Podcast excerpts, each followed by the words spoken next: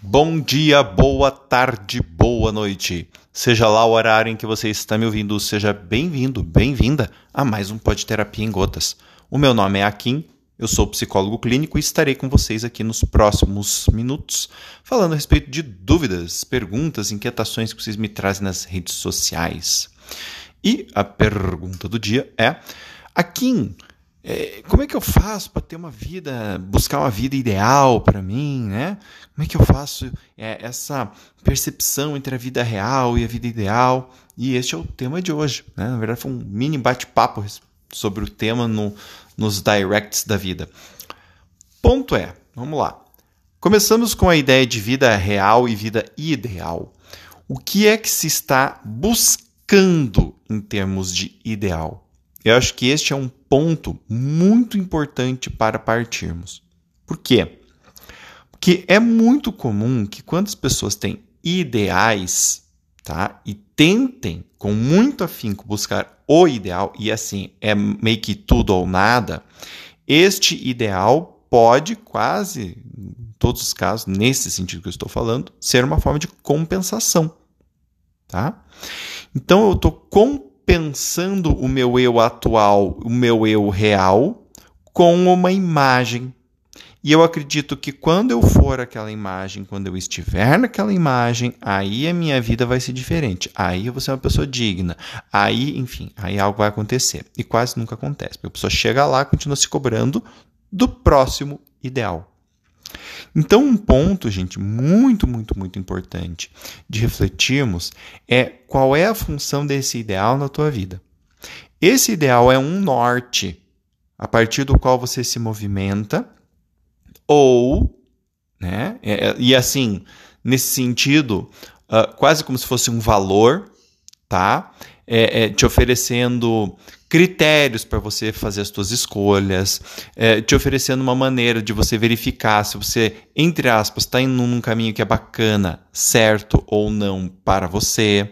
Tá? Então, é, se, se, o, se o ideal é algo que está servindo neste sentido, de oferecer orientação, ou se o ideal é uma pressão que você precisa chegar lá, você tem que chegar lá, porque se não chegar, alguma hecatombe vai acontecer tá?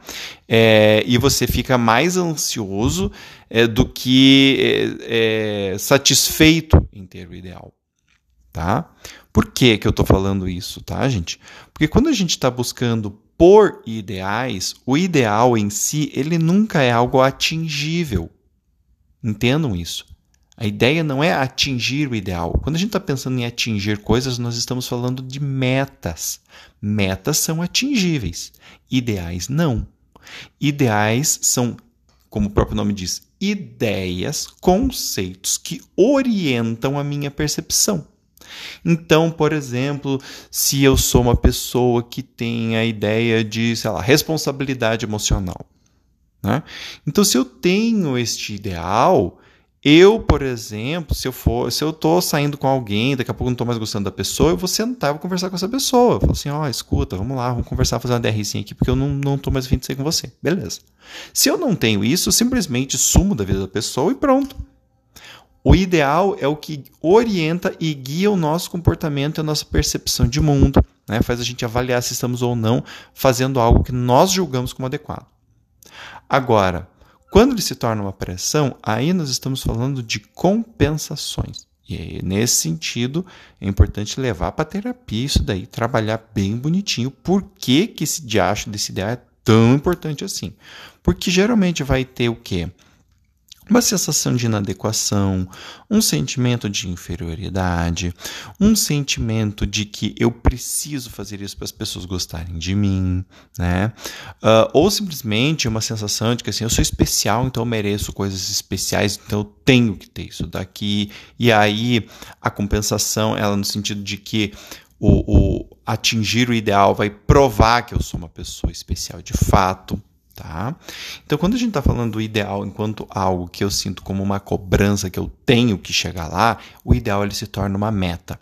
E aí ele se torna problemático porque geralmente ele vai ser uh, uma vai ser uma, uma forma de você estar tá compensando algo que está estragado, que está ferido, que está humilhado, rejeitado aí dentro de você. Tá? E aí a gente olha para a questão da realidade, tá? E o importante o que, que é? É que a, a realidade ela não é ideal. A realidade ela é real. Então, dentro do real que eu vou ver o que realmente é possível de estar acontecendo. É dentro do real que eu vou começar a perceber o que eu realmente consigo fazer, o que é de fato importante, quais são os meus limites. Amar isto é mais importante do que a busca pelo ideal em termos da autoestima. Tá? Por quê? Porque a autoestima é vivida no aqui agora e não no futuro. Embora, por exemplo, fazer planejamentos faz parte de desenvolver uma boa autoestima, faz. Mas não é o atingir a meta em si o que vai fazer minha autoestima estar boa. Tá? É exatamente todos os mecanismos que eu crio em mim para começar a entender que aquilo é uma meta e buscar aquela meta. É a busca mais do que o atingir e se isso está invertido dentro de ti, é importante você parar para perceber, porque muito provavelmente você está querendo compensar. Quando o ponto final ele é mais importante do que toda a jornada, né? ou seja, quando ele é o único ponto a ser considerado, é importante a gente se parar para refletir, porque a gente está desconectado da nossa experiência. E isso pode nos trazer prejuízos. Tá? Então, viver a vida real buscando por ideal é possível? É super, faz parte né? Um entremeia o outro. Desde que eu entenda que o ideal é uma orientação, é um norte para eu viver o real do jeito que o real é, do jeito que eu sou. Buscar por mudança é importante, buscar por mudança é importante, mas não para substituir quem eu sou. Porque eu não posso. Não tem como a gente se substituir. Tem como a gente pegar aquilo que a gente considera que precisa de uma melhoria em nós e buscarmos por essa melhoria. Mas nós vamos fazer isso dentro dos nossos limites, dentro né, do nosso contexto, dentro daquilo que a gente de fato acredita. Então, é, essa percepção de busca por uma vida ideal e uma vida real, na minha opinião, ela passa por esta avaliação que a gente fez ao longo deste podcast aqui. Né? E você, como é que está vivendo sua vida? Real? Ideal, imaginária, nenhuma das opções, não estou vivendo. Se pergunte isso daí. Tá bem, gente?